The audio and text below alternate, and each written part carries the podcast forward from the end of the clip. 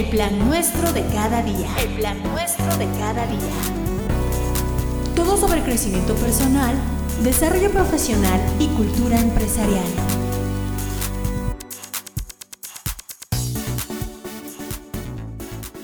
Hola amigos, ¿cómo están? Buenas tardes, noches, días, madrugadas, tal vez. Hoy es una, una- un episodio más de El Plan Nuestro de cada día. Hombre, hemos estado escuchando historias increíbles de invitados que nos han dejado pues mucha enseñanza, mucho aprendizaje acerca de cómo es este camino llamado emprendimiento, empresa, eh, profesión, etcétera. Y hoy tenemos un invitadazo de lujo también. Creo que eh, nuestro invitado de hoy es de las personas que eh, son los constructores sigilosos o silenciosos de, de éxitos de la industria, de las carreras, compañías, etcétera. Y hoy tenemos con nosotros al mismísimo Juan Salinas. Que suenen los tambores. Juan, ¿cómo estás? Bien, Asael, buenas tardes. Espero que todos los que están viendo este podcast estén bien y tú también. Gracias. A pesar de que les dije hace rato buenos días, tardes, madrugadas, estamos grabando este podcast por la tarde y de verdad estoy contento de tenerte, Juan, con nosotros para tener esta conversación, pues acerca de tu trayectoria, mucha de la, de la, de la música que hoy se produce y se canta, eh, que hoy tiene presencia a nivel, pues a nivel cristiano, incluso tal vez secular, quién sabe. Pues tuvo raíz o tuvo fundamento en mucho del trabajo que tú hiciste en los años noventas. Nos remontamos en la historia de Juan Salinas a los años 90, donde su nombre comenzó a figurar como un productor que logró posicionar, artísticamente hablando, pues a muchas personas que hoy siguen sus carreras, pero que definitivamente tuvieron la, la gracia de, de ser eh, impulsados, no sé si voluntaria o involuntariamente, por ti, por tus habilidades como productor. ¿Quién es Juan Salinas? Eh, ¿Quién es Juan Salinas? es una buena pregunta. Eh, nada, soy originario de Torreón, Coahuila, México. Bueno, yo empecé mi carrera a profesional hace ya bastantes años. Estudié una, una carrera como educación artística o una carrera de música en el Conservatorio de Música de la Universidad de Juárez del Estado de Durango. Y ahí inicié mi carrera profesional. Después este, trabajé varios años para el gobierno federal y luego de ahí eh, me vine a Dallas a estudiar una carrera de teología. Y después por uh, as asuntos del azar o del destino, eh, no sé cómo llegué a una compañía que estaban solicitando un productor de música. Yo tenía, bueno, tenía la carrera de música y empecé a trabajar ahí como productor. Esa es una compañía que estaba encargada de hacer música, lo que conocemos el formato gospel o espiritual. Y ahí empecé en los años esa, 90. Esa compañía es... Canción Producciones se llama, que es una compañía que comenzó todo este movimiento de la música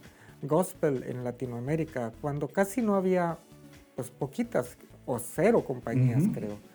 Y Así Canción es. fue una pionera en esa área, ¿verdad? Y ahí comencé mi carrera profesional en el área de la música gospel. Juan, ¿tú pensabas dedicarte a la música? Déjame, déjame decirte por qué te planteo la pregunta. Todavía hoy en día mm. sigue pasando que cuando un hijo le dice al papá o a la mamá, Oye, me quiero dedicar a la música. El papá le dice, ¿y ya en serio a qué te quieres dedicar? ¿No? Sí.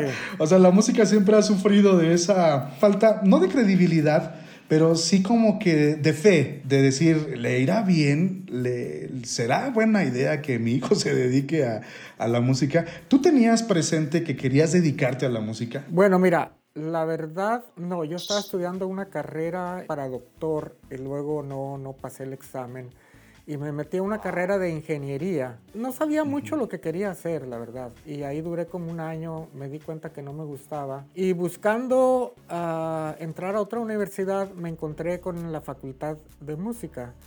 Y ahí okay. eh, encontré un antiguo amigo en la facultad que me apostó a que no te vienes a estudiar esta carrera. Hicimos una apuesta y, entonces yo regresé a mi casa porque yo fui a, esa universidad. Esa universidad estaba en otra ciudad. Vi esa facultad. La universidad tiene varias facultades. Tiene una facultad de medicina, de este, ingeniería, de um, veterinaria. Eh, muchos en mi familia habían sido veterinarios y Ah, yo creo que por ahí mis papás pensaban algo así como que también yo podía entrarle a la carrera de veterinaria, pero nunca me gustaron los animales, ¿no?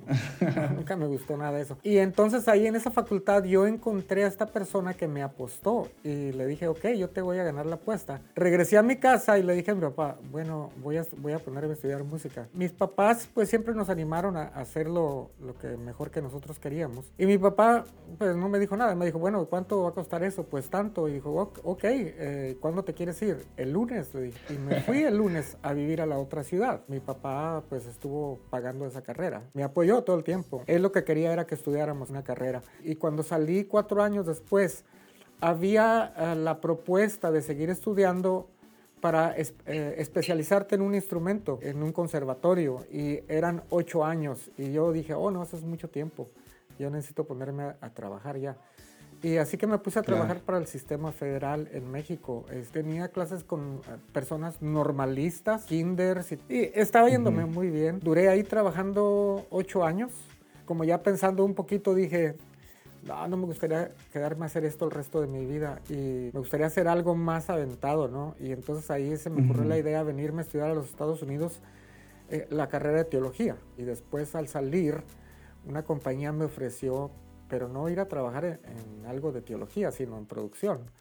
Y como yo tenía claro. conocimiento, pues acepté. ¿Cómo se da esa vinculación? O sea, tú eras músico, estás trabajando como músico y brincas a, una, a un instituto teológico. ¿Qué hace que brinques así? En ese entonces yo estaba asistiendo a una iglesia y obviamente en la Biblia hay mucho acerca de la música.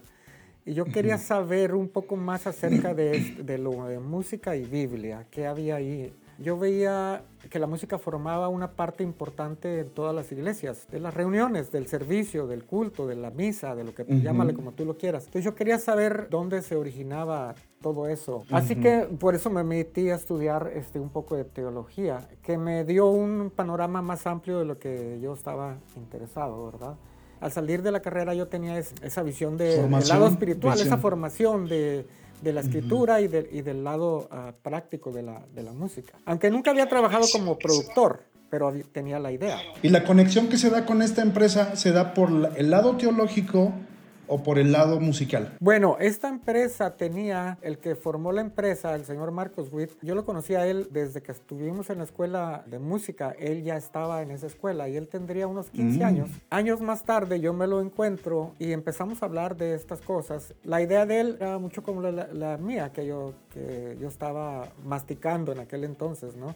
Uh -huh. Y él ya estaba un poquito más adelantado, ya había empezado la empresa de canción. Teníamos mucha afinidad en poder hacer música que pudiera suplir una necesidad en la iglesia. Imagínate cuántos cristianos hay en Latinoamérica. Entonces el potencial claro. era enorme, era sí, empresarialmente era uf, fuertísimo. No teníamos una idea, la realidad. Uh -huh. Solamente sabíamos que había una necesidad y que habría que hacer algo por esa necesidad, pero no teníamos una idea. Aparte era un mercado, valga la expresión, no explorado. No, no era explorado porque porque nadie le veía el potencial. Oye, eso es interesante. Se dice que el cristianismo es la religión más grande que hay en el mundo. Creo que somos 3 billones de personas. Y de ahí le sigue el Islam. Y la mayoría de esos, de esos cristianos están concentrados en Latinoamérica, en los Estados Unidos y en Brasil. Entonces imagínate wow. el potencial que hay ahí para hacer música. ¿Tú consideras que actualmente ese mercado no ha sido totalmente explorado o explotado? Se ha avanzado mucho. Por ejemplo, uno de los logros es que eh, en aquellos años no se consideraba la música gospel como algo influyente dentro de la uh -huh. sociedad. Pero la academia, cuando vio el potencial lo que se vendía, que los músicos cristianos eh, estaban aportando algo bueno y significativo a la sociedad, buen comportamiento, valores, que nadie más estaba aportando. Tenemos uh -huh. música que es pues increíble, pero no, no hablan de valores en esas canciones. Entonces el, el, los Latin Grammys consideraron eso y dijeron, bueno, eh, esta área también necesita una atención. Y desde entonces, desde el año 2001, 2002, los Grammys dedican uh -huh. un Grammy a esta área. Creo que si no me equivoco, te tocó ser pues pionero en eso. Pero antes de llegar a ese punto, Juan, porque estamos hablando de año 2001 y, y, y tú comenzaste tu carrera ¿Qué será? ¿Más o menos como productor año 90? Comencé a hacer producciones desde que yo estaba trabajando como maestro. Eh, ya había gente que, okay. que estaban queriendo hacer algunas cositas y yo pues tenía una grabadora ahí pequeña y empecé a hacer producciones, como dicen mis pininos, ¿verdad? Mis, mis principios. Tus pininos, claro. Y empecé a hacer ahí algunas producciones y luego más o menos me, di- me di la idea de lo que era ah, ser un productor. Después me fui a estudiar la carrera y regresé y en el año 90 me dediqué de tiempo completo a ser productor de música. Ya con esta empresa, Sí, ya, con, esta empresa, ah, con canción. Acabamos de hablar y decir que era un mercado no explorado y ya tenías también una visión, pues, tanto espiritual como musical acerca de qué querer hacer. Pero, ¿cómo logras penetrar en esta carrera, pues que no existía? Porque a pesar de que, déjame mencionar, a lo mejor en aquel tiempo pudiéramos hablar de grupos como México 80, Generación de Jesús, hablando en términos de contexto cristiano, industria cristiana, que ya tenían, pues, sus, ya habían hecho sus grabaciones, pero tú estabas incursionando eh, de una manera ya como más gospel, otro estilo. Eh, ¿Cómo fue para ti hacer ese, abrir esa brecha? Bueno, mira, una de las cosas eh, que creo fueron claves este, fue que nosotros hicimos música para el pueblo, para el populacho. este, había una necesidad en la iglesia, no se cantaba, en, eso, en ese entonces en la iglesia no se cantaba mm, más que traducciones, se hacían traducciones y no había una música compuesta por, no eran composiciones eh, de la gente de la iglesia, pues no había, no había ese tipo de, de cuestiones. Entonces nosotros empezamos a escribir canciones que identificaran, eh, que la gente se sintiera identificada con esa uh, necesidad que había, con esas experiencias que ellos estaban teniendo espiritualmente, con ese deseo de cantar a un ser supremo, ¿verdad? Así que es. es Dios. Nosotros empezamos a escribir ese tipo de, de música que tocara a la gente y su necesidad. Y creo que eso fue muy clave. Y otra cosa clave fue que había un representante de esa música muy fuerte, que era el señor Marcos Witt, que era el con el, que empezó esa, ese tipo de producciones. Y después se dio a otros cantantes cristianos que también eran relevantes y fueron relevantes en, en, en ese tiempo. Y algunos de ellos siguen siendo, siendo relevantes hasta el día Sí. de hoy. ¿verdad?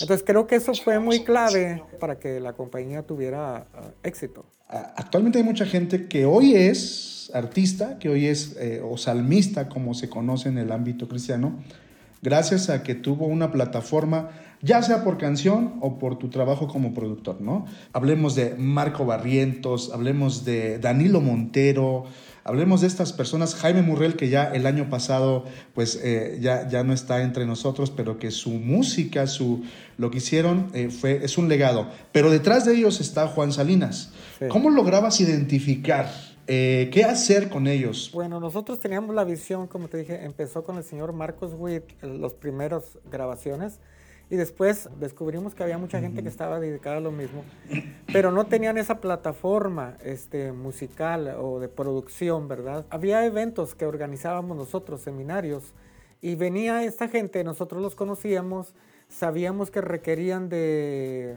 ayuda, vamos a decir, o de un impulso, y nosotros teníamos ya un equipo de trabajo eh, dedicado a hacer eh, música y no solamente a hacer música, sino a promoverla, a venderla, lo cual era un equipo de trabajo formidable porque, porque entonces esta gente venía y tenían esta plataforma. Siempre estábamos buscando gente que fuera afín a lo que nosotros estábamos haciendo, que tuviera, tuviera la misma visión y la misma dedicación. Y obviamente empezó a llegar mucha gente que veíamos que no tenían esa dedicación, no estaban dedicados de tiempo completo, no tenían la, la visión. Había varios elementos que vamos a decir así, se oye mal, pero, pero no, los, no los calificaban. Te dabas cuenta que no, esta gente no, no es para eso. Eh, y se oye feo, pero yo siempre les digo a la gente, mira, a lo mejor tú eres bueno para vender tacos y no para cantar. Y porque quieres cantar, estás perdiéndote la- el gran negocio de la venta de tacos. Y, y- y no te quieren, pues no te quieren oír cantar ni en tu casa porque no sabes cantar. Pero sí te quieren en tu casa haciendo tacos porque haces unos tacos increíbles. Y te estás perdiendo el negocio. Y es, es- digo, es un ejemplo ah, un poco ah, fuerte, pero eh, este, Pero real, les digo a la real. gente así, po- tienes que poner los pies sobre la tierra y ver de verdad para qué eres bueno. Pero esta gente eran no solamente buenos en lo que hacían, sino que tenían la misma dedicación y eso los calificaba para que nosotros pudiéramos hacer un producto con ellos, ¿no? Entonces esos eran como los patrones que nosotros seguíamos o buscábamos. Juan, y ahorita que estamos hablando de todos estos personajes, sin duda que yo creo que automáticamente esto definiría tu trabajo como un trabajo exitoso, pero ¿cuántas veces te has frustrado? ¿Y cómo impactó a todo tu desarrollo profesional como productor? Al empezar yo había hecho algunas producciones antes, eran muy básicas. Eh, ya cuando me dediqué a esto por completo, me di cuenta que pues había productores increíbles y yo tenía mucho que aprender. Entonces yo vivía frustrado continuamente porque no era... Me preparé musicalmente como, como, músico y como una carrera de teología, pero no como productor. Esa es otra cosa totalmente distinta. Entonces yo tuve que aprender en la calle, aprender de otros productores. Y no solamente vivir frustrado yo, sino frustrar a otras personas. Eso fue lo peor. Porque cuando estás aprendiendo, pues frustras a mucha gente, ¿no? Y, echando a perder se aprende. Sí, echando a perder se aprende. De hecho, hasta hoy en día, creo que el productor tiene que seguir aprendiendo porque todo cambia eh, continuamente. Entonces tienes que seguir aprendiendo. ¿Hubo escenas, momentos que hayan marcado mucho tu desarrollo profesional? Eh, bueno, el, gran cambio que hubo en la industria fue en el año como 2007, que fue frustrante. Nuestra industria se sostenía de la venta de CDs y nosotros pues teníamos una, un gran mercado. Eh, se vendía muchísimo. Los CDs eran, pues, vamos a decir, era el rey, ¿no? De aquel entonces. Los años 90 y todavía se vendió mucho hasta el 2006, por ahí. De repente todo el mundo dejó de comprar. Internet vino y cambió toda la jugada. Esa empresa pues tuvo que prácticamente cerrar, hacer cambios drásticos. Ahí fue un, año de mucha frustración porque todo lo que se había logrado seis y siete años atrás eh, eh, de repente desapareció. Y no te estoy hablando de la, de la, empresa de canción, te estoy hablando de toda la industria de música, cristiana, no cristiana, cualquier cosa que fuera música tuvo que cambiar. Hasta hoy en día, bueno, ya la cosa se ha mejorado mucho, ya, ya hemos avanzado mucho en lo digital, y, pero esos años fueron años de cambios y de cambios violentos.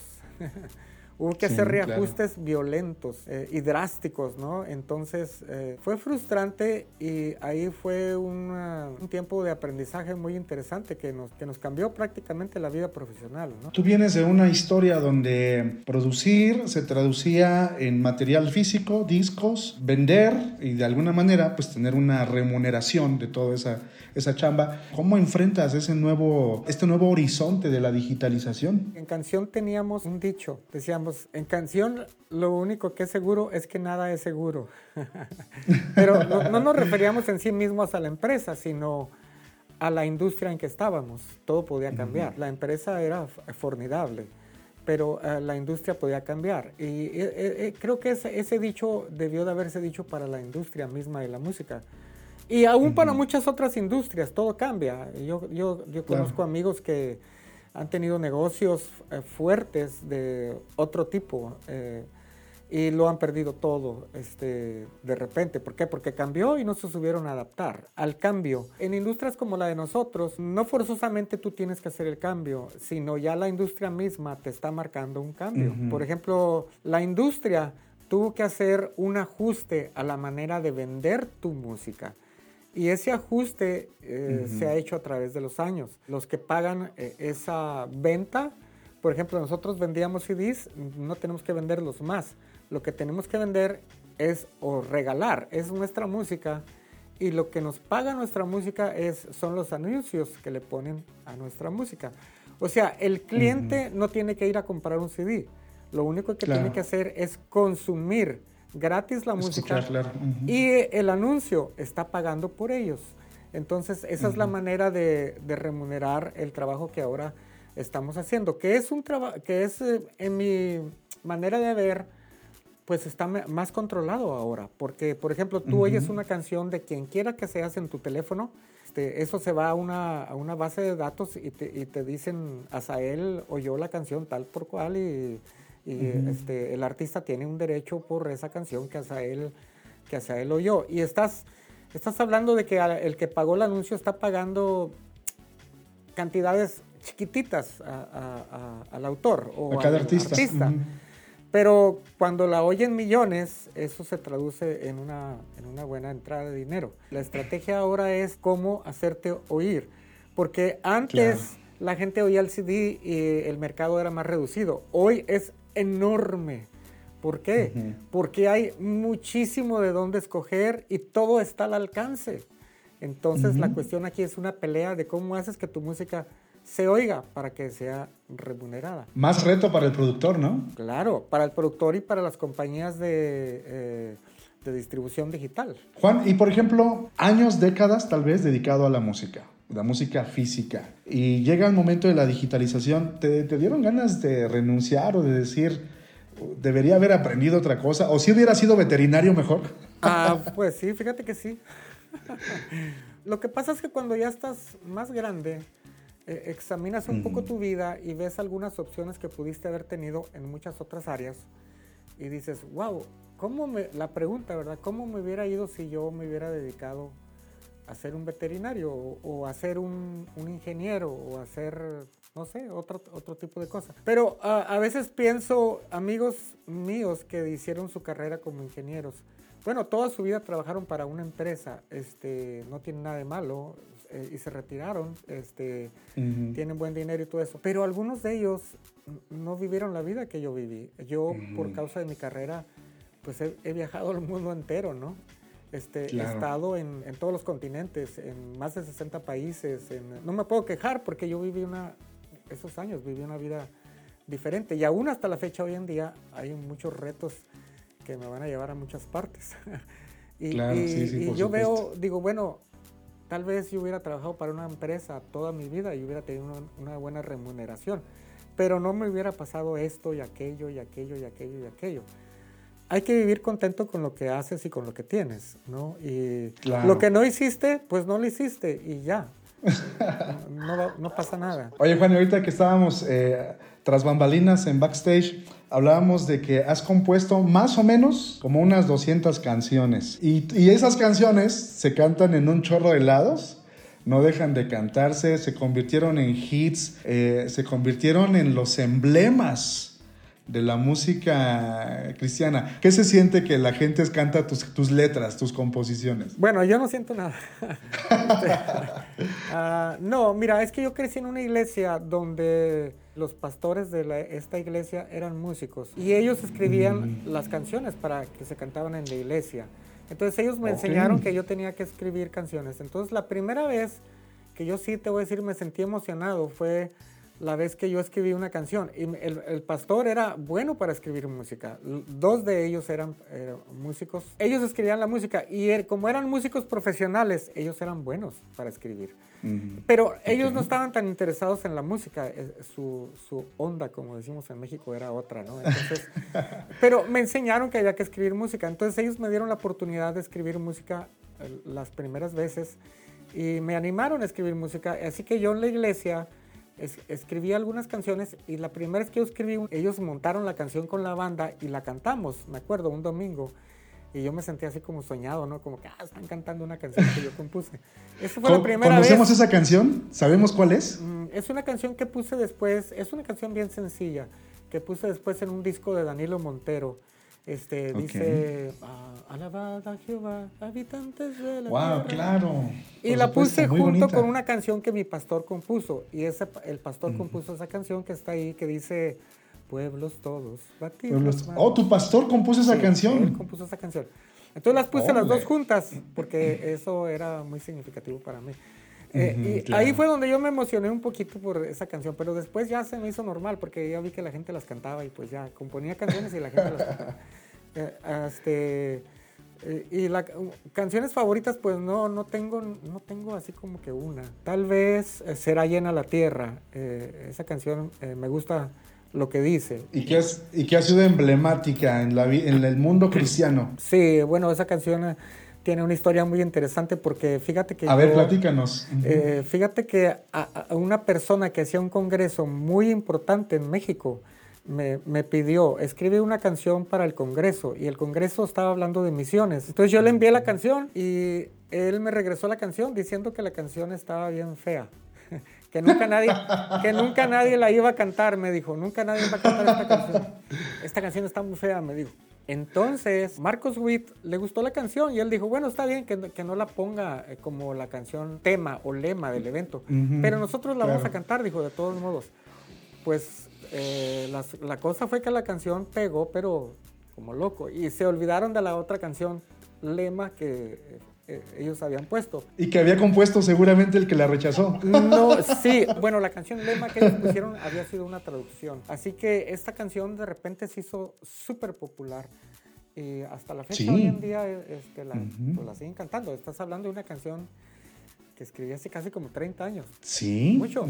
Que se hizo famosa por la grabación que produjiste para Marco Barrientos. Sí, bueno, Marcos Witt la hizo famosa en ese entonces y después Marco Barrientos la grabó y la hizo mucho más famosa, ¿verdad? Déjame contarte que cuando yo era niño nos íbamos a, las casas de música. Sí. pues ya sabes, a buscar las cuerditas, a buscar las baquetas. Mm. Yo no sé cuántas veces nosotros y mucha gente que llegaba a probar sus guitarras, probaban el instrumento con ese arreglito, ese... la entrada. Eh, muy peculiar de esa canción. Era como cuando en, las películas de Batman, ¿no? Escuchar la batiseñal, era así. O sea, la gente tocaba eso y se acercaban. Y creo que desde ese momento el sonidito, ese sonidito, que no sé si tú lo arreglaste o quién lo, quién lo metió, eh, se convirtió en algo emblemático de la música cristiana. Eh, sí, ese, ese arreglo lo hizo creo que Marcos. Eh, él fue el que le metió eso. dijo, ah, esta canción le queda algo así como latino y le puso el tan, tan, tan, tan, tan. Fue, fue, idea de él. en ese entonces lo que nosotros hacíamos, junto con la melodía de la canción, hacíamos algunos, lo que se llama en la música, licks o hooks, que pudieran identificar a la canción. Y hicimos varios. Yo hice otra canción que también tiene un, un lick, pon aceite, mi vida, Señor. Claro. Tan, tan, tan, tan, tan, tan, tan, tan, tan. esa entrada también la gente nada más oía esa entrada y... Sí. Platícanos la historia. ¿Cómo haces un lick? ¿Cómo, lo, cómo, cómo lo, lo, ideabas? O sea, ¿se te ocurría? ¿Te ponías a practicar? ¿Qué hacías? Para hacer un hook, no, mira, es que yo fui criado con, eh, antes de ser músico cristiano, pues yo obviamente oía todo tipo de música. Una vez eh, oía Elton John, que, que él dijo que la música tenía que ser fresca y dijo que él no pasaba más de 20 minutos escribiendo una canción. Que él, si tenía una idea, él se sentaba con una persona que era el, el, liricista de él y la ponían enfrente y trabajaban en la canción. No más de 20 minutos. Si la canción no salían 20 minutos, ellos se ponían a trabajar en otra cosa.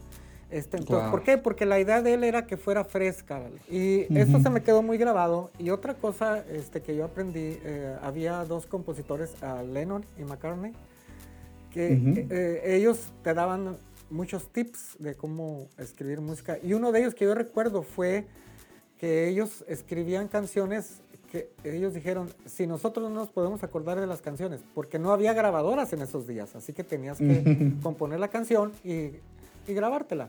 Dijeron, si nosotros no podemos acordarnos de nuestras canciones, nadie más se va a acordar de ellas. Entonces tenía, tenían que hacer música que fuera con un hook. Y ellos, otra cosa que hacían era que le ponían el hook al principio de la canción. Y así hicieron un montón de mm. canciones.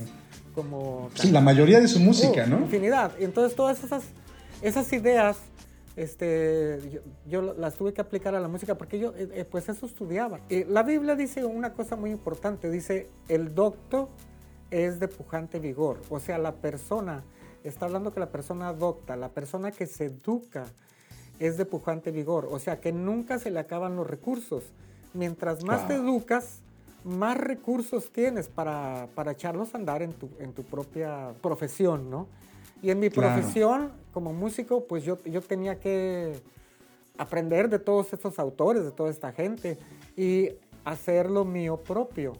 La verdad es que el conocimiento, el conocimiento cualquiera que este sea, sea de música, sea de ingeniería, sea lo que tú quieras, se pasa de generación en generación. Oye, Juan, hace rato mencionaste acerca de, los, de la academia, de los Grammys. Y no sé si me equivoque, tú me corregirás, pero creo que fuiste eh, junto con Marcos Witt el primero en, la música cristiana latina en recibir un Grammy. Fue abrir la brecha porque ahora ya cada año se premia a muchos otros cristianos. Te tocó abrir esta brecha. ¿Cómo fue esa experiencia? ¿Cómo te sentiste que tu música salió nominada y que después saliste premiado? en los Grammys. Bueno, mira, por esos años nosotros teníamos la filosofía de esas cosas son del mundo y que no había que, que, no había que ponerles atención. Y así que cuando nos dijeron que iban a nominar, yo me acuerdo haber visto un documental en la televisión donde estaban hablando de lo increíble que era la música cristiana y de cómo llenaban estadios, un programa que tenía bastante reputación. Muchísima gente vio ese, ese programa y me acuerdo que lo vi y dije, wow, pues es cierto, la música cristiana está teniendo mucha influencia. Y recuerdo que por esos entonces nos nominaron a un Grammy, pero como teníamos esa filosofía que todo esto era del mundo y que quién sabe qué, ah, no le pusimos atención de para qué vamos a andar ganando Grammys y que eso es para la gente del mundo, ¿verdad? Decíamos. Pero Marcos Witt, que tiene, un, que tiene un poquito más de visión en ese aspecto, él se dio cuenta que si tú tienes un Grammy, pues tienes más influencia, tienes una voz diferente. Digo, no estoy tratando de encontrar justificantes porque los cristianos siempre andan justificándose de lo que hacen. Yo no sé por qué, ¿verdad? Entonces nosotros nos dimos cuenta que había otro tipo de influencia, que tú puedes aprovechar para bien o para mal. Pero ese es asunto tuyo. Si tú lo quieres aprovechar para bien o para mal, es asunto muy personal. Y me acuerdo de un comentario que hizo el líder de la banda YouTube, Bono. Eh, como tú sabes, la mm. historia de Bono, él ha afectado muchísima gente con su trabajo filantrópico. Y le preguntaron, ¿por qué si tú eres un rockstar, no vives la vida de un rockstar? Los, los rockstars viven en drogas, mujeres y no sé cuántas cosas.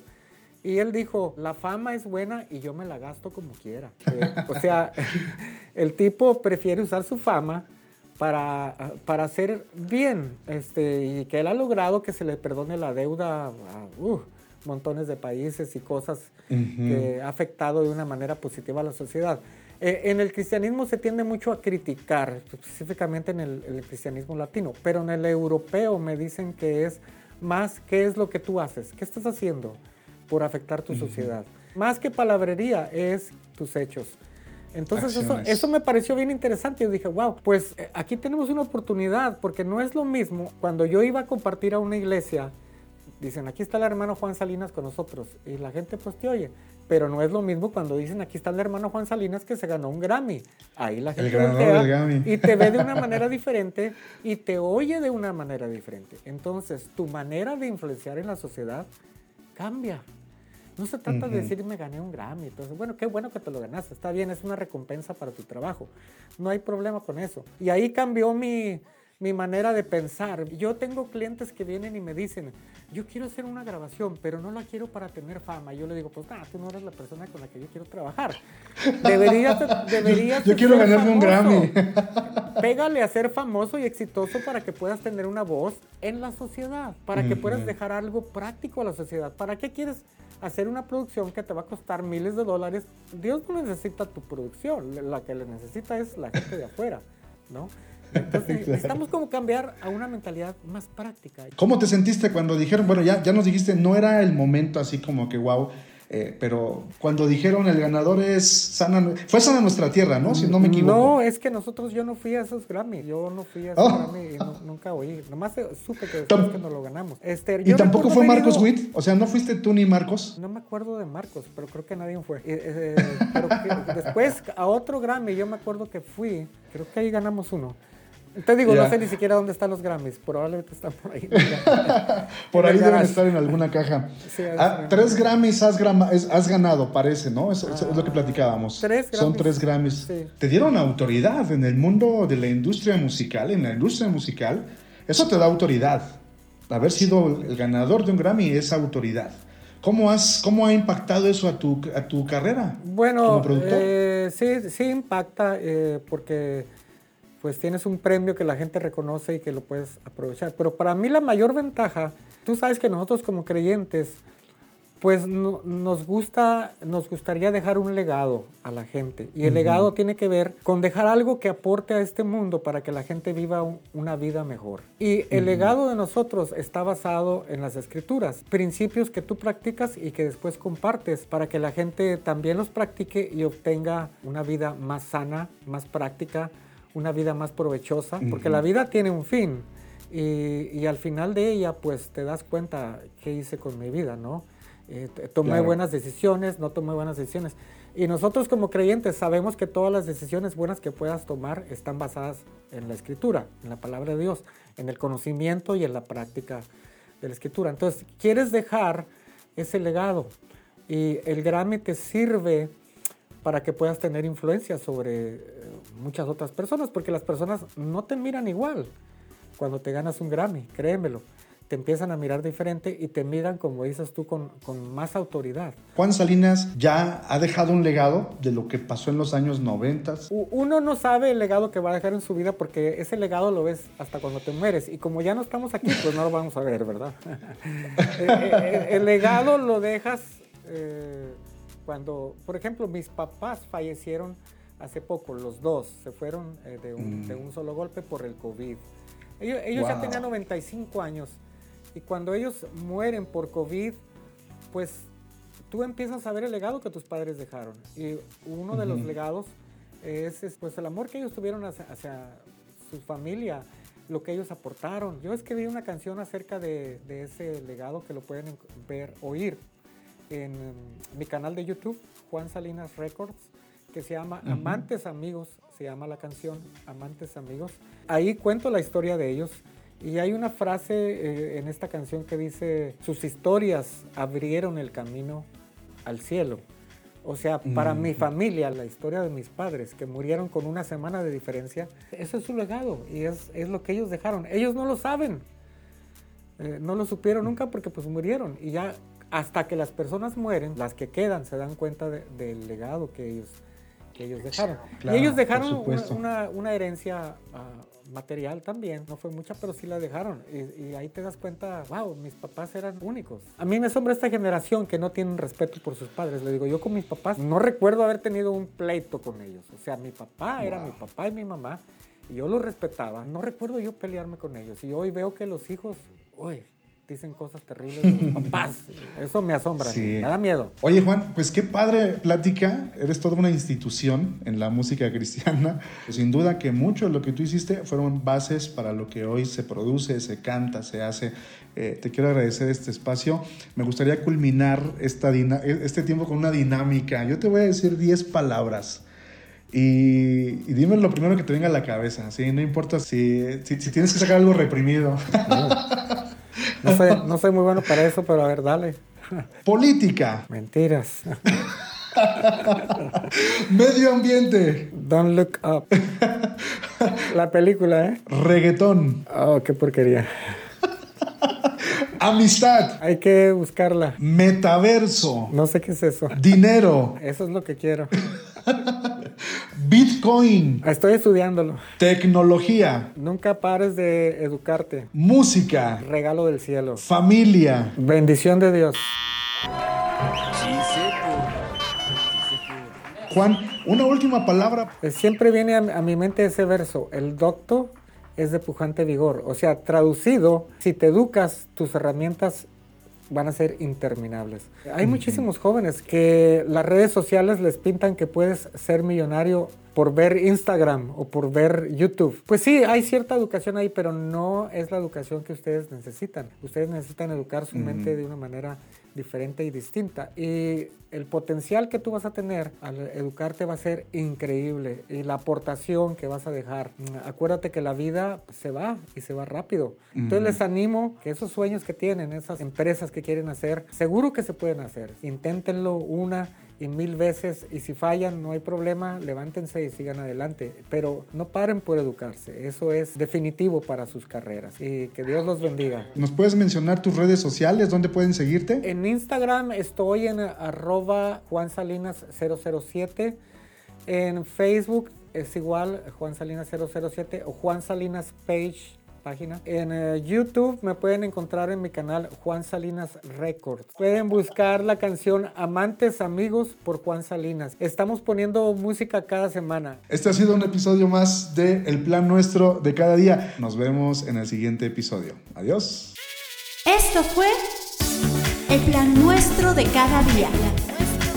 Llega a ti por cortesía de 360 Global Project y Cristal Líquido, agencia creativa.